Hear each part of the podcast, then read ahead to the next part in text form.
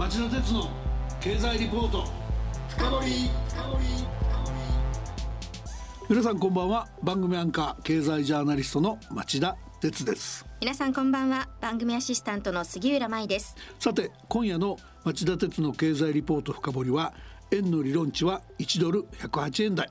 えー、4月から6月の実勢は割安だったと題してお伝えします早速ですがゲストをご紹介しましょう、えー、日本経済研究センター首席研究員の小野寺隆さんです。小野寺さんこんばんは。こんばんは。こんばんは。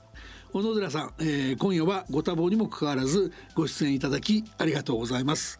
小野寺さんのご専門はマクロ経済モデルや景気循環でこのところは外国為替の分析特に均衡為替レートの算出も担当されています。今夜のテーマの銀行為替レートというのは普段あまり馴染みのない言葉ですがこれを知っていれば例えば今円の対 US ドル相場は割安なのかそれとも割高なのかが分かり先行きの円相場の行方を予想するにも役立つという、えー、非常に興味深いレートです。そうした均衡為替レートについて専門家の小野寺さんが先月半ばに、えー、資産公表された分析を中心にその背景も含めて詳しく聞かせていただこうというのが、えー、今夜の肝になっています。小野寺さんよろしくお願いします。はいよろしくお願いします。それでは CM の後町田さんにじっくりインタビューしてもらいましょう。この番組はエネルギーを新しい時代へジェラがお送りします。こんばんはミスタージェラです。金曜23時皆さんいかがお過ごしですか？え私ですか？私は今 LNG を調達しています。どういうことかって？実は私ジェラは火力発電によって日本の電気の約3分の1を作っている会社なんです。でもそれだけではないんです。火力発電の燃料となる LNG 液化天然ガスを調達し輸送もしています。ここアメリカテキサス州はただいま朝8時。今まさに天然ガスをマイナス162度に冷却液体化しています。地球のために不純物も取り除いてるんですよ。ちなみにスイーツ好きな私はキンキンに冷えたアイスクリームを調達することも忘れていません。うん。美味しい。あ失礼しましたそれでは皆さんまたお会いしましょう。エネルギーを新しい時代へ。ジェラがお送りしました。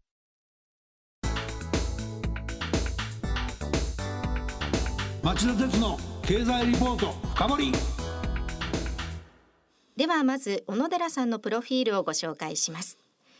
小野寺さんは1986年に慶應義塾大学大学院工学研究科修士課程を修了後日本経済新聞社に入社データバンク局電子メディア局日経アメリカ社などでの勤務を経験。この間にマクロモデル予測株式ポートフォリオ分析日経景気インデックス地方財政データサービス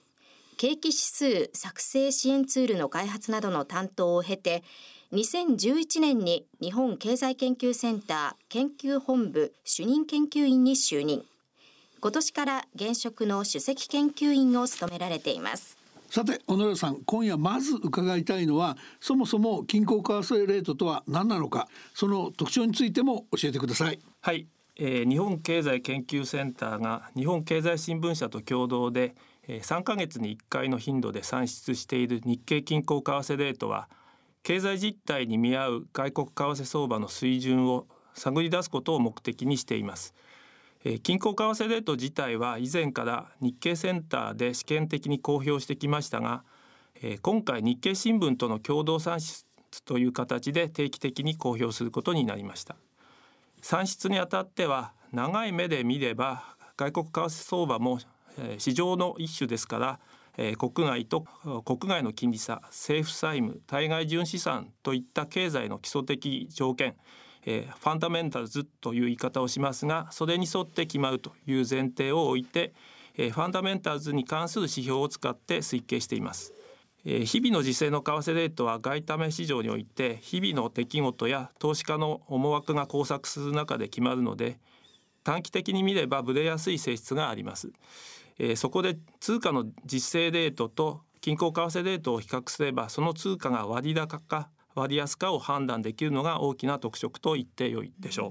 今おっしゃっていただいた均衡為替、えー、レートの特色ですが日経均衡為替レート以外にも均衡為替レートを定期的に算出しているところはあるんですか？またその日経均衡為替レートならではの特色っていうのもあるんですか？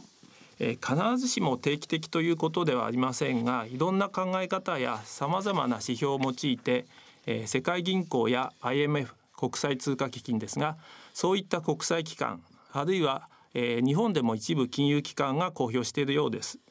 えー、こうした中で、えー、日経均衡為替レートを3か月ごとに定期的に公表を始めました、えー、その算出方法としては主要11通貨の実行相場、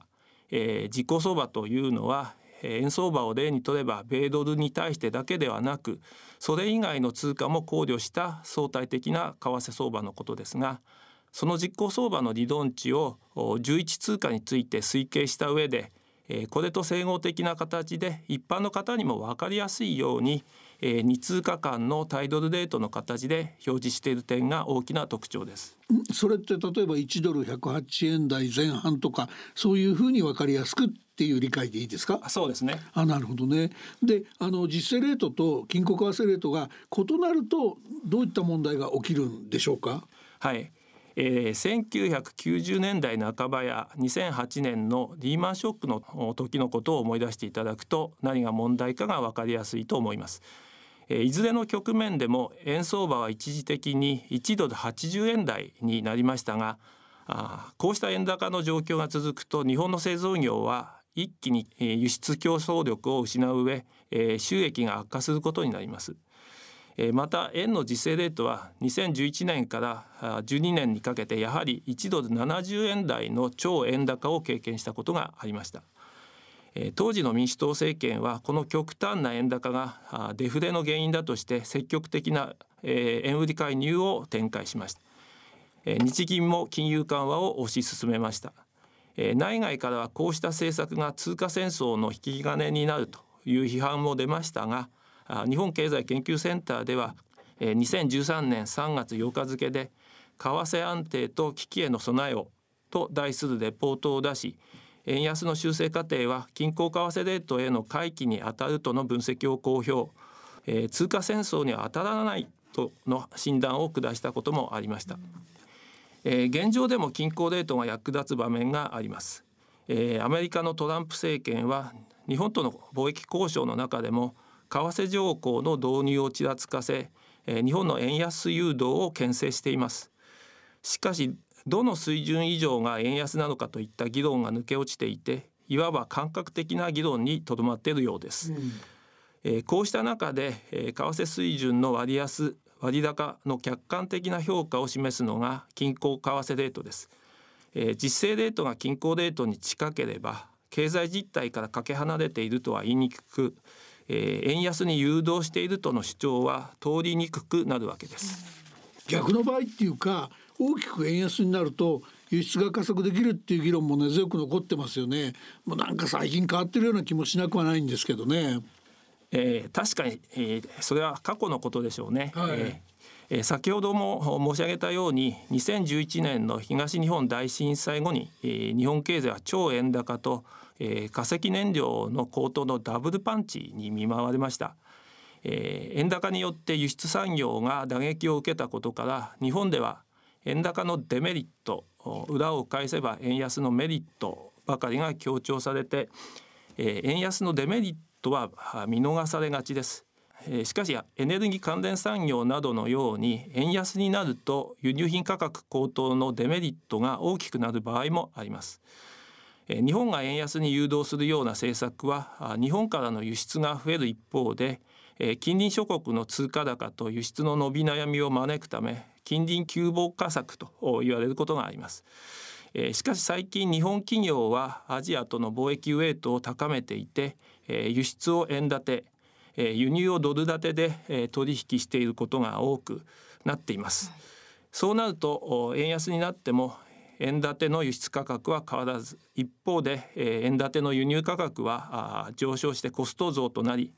えむしろ日本にとって自国急防火策になることもリスナーの皆さんには、えー、ぜひテクノートしてほしい現実です。どんなに習近平中国が否定しても中国は自国の輸出を伸ばすため自国通貨人民元の安め誘導をしているはずだとアメリカのトランプ政権は中国叩きをやめませんよね。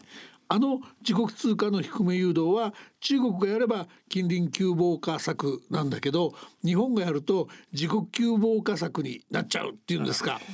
小野寺さんこれ目から鱗ですよね。面白い。機会があれば近いうちにあの僕のコラムとか講演で、えー、使わせてもらいたいと思います。ですいません。さて次の質問ですけど最近っていうか過去数年は円の実勢レートと均衡為替レートはどのように推移してきたんでしょうか？そしてその推移にはどのような意味があると理解すればいいですか？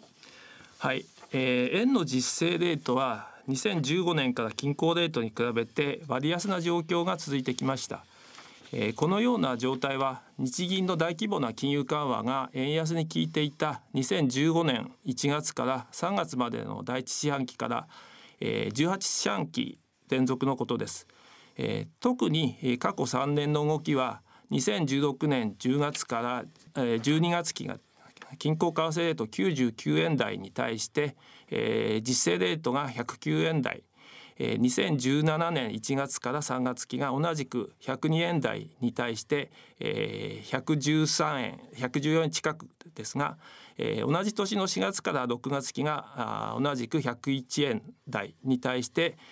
実勢レートが111円台と、えー、10円前後も割安でした。この差が12円程度に縮小してきたのが最近の傾向と言えます。なるほど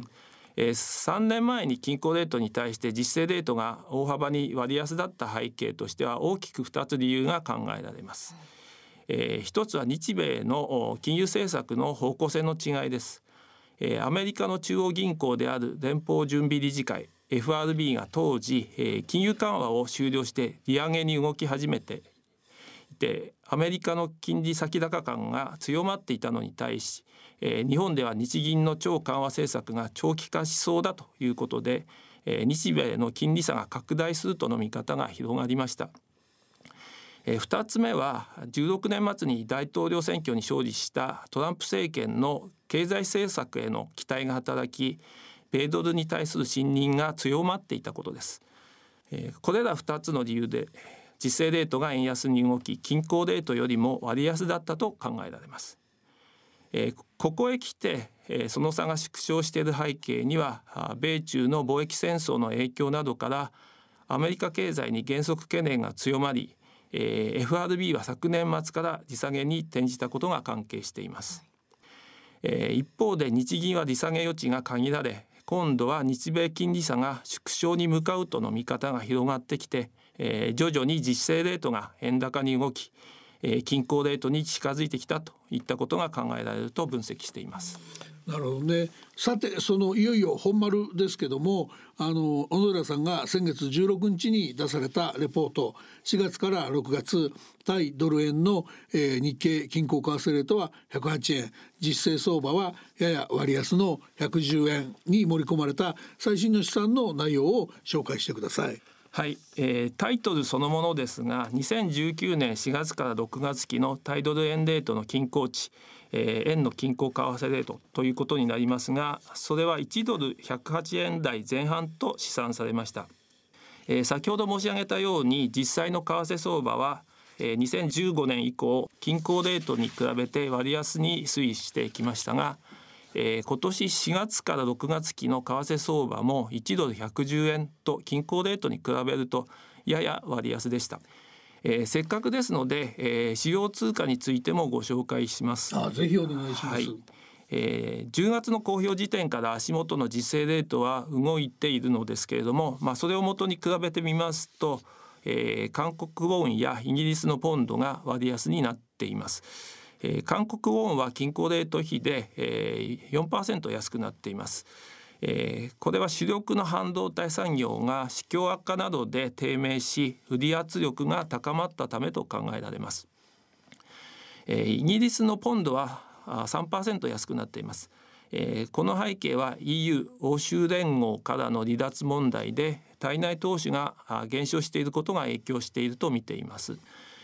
あと中国の人民元は最近まで1ドル7元を上回っていて4月から6月の均衡レートの1ドル6.94元よりも割安でしたが、米中の貿易交渉が部分合意するのではとの思惑から足元ではほぼ均衡レートに近づいてきています。えー、もとも中国経済は減速感が強く今後均衡レートが切り下がる可能性も否定はできません。逆に、えー、最も割高なのがタイのバーツです。えー、経常黒字が高水準で、えー、投資家に買われやすくなっているようです。えー、均衡レートからの乖離率は10%ぐらいとなっています。小野寺さん最後の質問になりますけど今後注目される各国の金融政策というと何を想定されてますか？あのアメリカやヨーロッパの利下げが進む中ですでに緩和余地の乏しい日銀が現状を維持するしかなく結果として再び円高に陥らないか懸念する向きは結構多いと思うんですけど。そうですね、えー、アメリカは FRB が利下げに動いていますがトランプ大統領はまだ利下げが足りないということで、えー、日本やヨーロッパのようにマイナス金利の導入を FRB に求めています。えー、ヨーロッパは中央銀行の総裁がラガルドさんに変わりましたが日本と同じようにこれ以上の緩和余地は乏しい状況ですそうなると対ドル円レートを占う上でポイントになるのは基本的には利下げ余地のあるアメリカの金融政策ということになりますえー、FRB の金融政策はアメリカ経済の動向次第との見方が出ていますがあこれ自体は米中の貿易摩擦の行方にかかっていて、えー、非常に予想は難しいのですが、えー、FRB は来年にかけて景気の下支えを狙いもう一回ぐらいは利下げに踏み切るのではないかと見ています。えー、そうなると円高圧力がかかりやすくなります。均衡レートも金利差を反映して円高方向に動きますが実勢レートは結局均衡レートに接近していくのではないでしょうか。町田鉄の経済リポート深掘り。